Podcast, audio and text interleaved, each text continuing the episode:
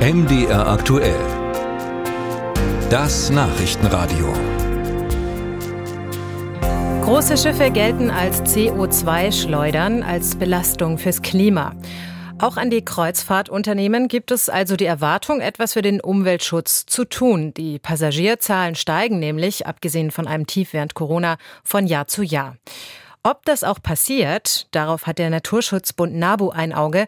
Seit zehn Jahren erstellt er ein Ranking, das zeigt, wie groß die Bemühungen der europäischen Reedereien fürs Klima sind und wie gut sie gelingen.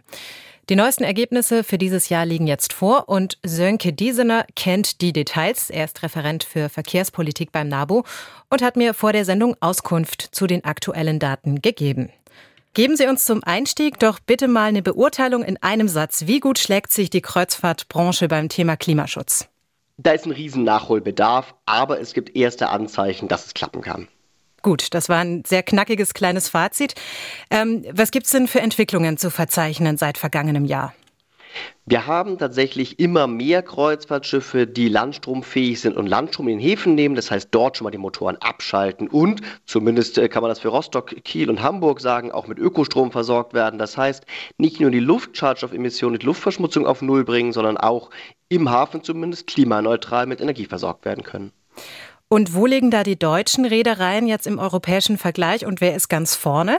Ja, tatsächlich ist es so, dass die deutschen Reedereien, was den Landstrom angeht, tatsächlich eine Vorbildrolle auch haben. AIDA, aber auch TUI und aber auch zum Beispiel die italienische MSC, die jetzt hier mit den deutschen Häfen Verträge schließen, um Landstrom abzunehmen. Insgesamt beim Kreuzfahrtranking ganz oben liegen allerdings die kleineren norwegischen Schiffe. Ähm, das liegt vor allem daran, dass Norwegen da sehr klare Vorgaben gemacht hat, wie es sauberer werden kann.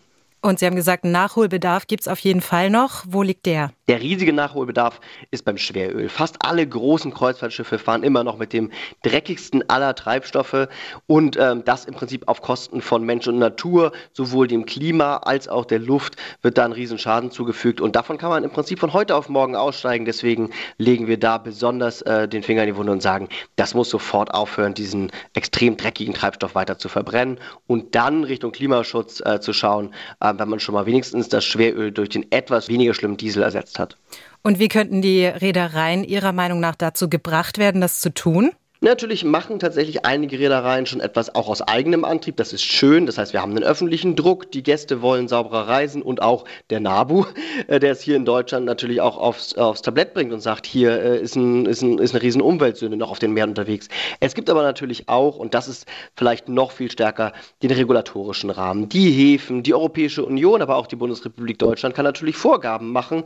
Und äh, da ist im Prinzip ähm, die Branche am besten äh, tatsächlich voranzutreiben und zu sagen, so ab 2030, und das sagt die Europäische Union jetzt, muss in allen größeren europäischen Hafen Landstrom genommen werden durch alle Kreuzfahrtschiffe. Und äh, ja, das sehen wir natürlich sehr, sehr positiv, dass dort dann auch alle Kreuzfahrtschiffe gleich behandelt werden und man sagen kann, so im Hafen Maschinen aus. Und als letzte Frage blicken wir noch mal kurz auf die Touristinnen und Touristen, auf die Passagiere auf diesen Schiffen. Was können die denn tun, wenn sie sagen, ich möchte eigentlich gerne so grün wie möglich meine Kreuzfahrt machen? Ja, die grüne Kreuzfahrt mit gutem Gewissen ist leider noch nicht möglich, während ich an Land mich für, für die Eisenbahn entscheiden kann und das Hotel mit Ökostrom. Das geht auf See noch nicht. Man kann natürlich aber auf andere Dinge schauen. Man kann zum Beispiel darauf schauen, wer nutzt kein Schweröl. Dann bin ich schon mal nicht ganz so eine Umweltsau, gerade auch was die, was die Verdreckung der Meere angeht. Beim Klima ist es tatsächlich noch so, dass wir ähm, den Landstrom empfehlen können, aber sonst alle Schiffe weiterhin mit fossilen Treibstoffen fahren und es bisher eine klimaneutrale Kreuzfahrt oder eine klimafreundliche Kreuzfahrt noch nicht gibt. Bye.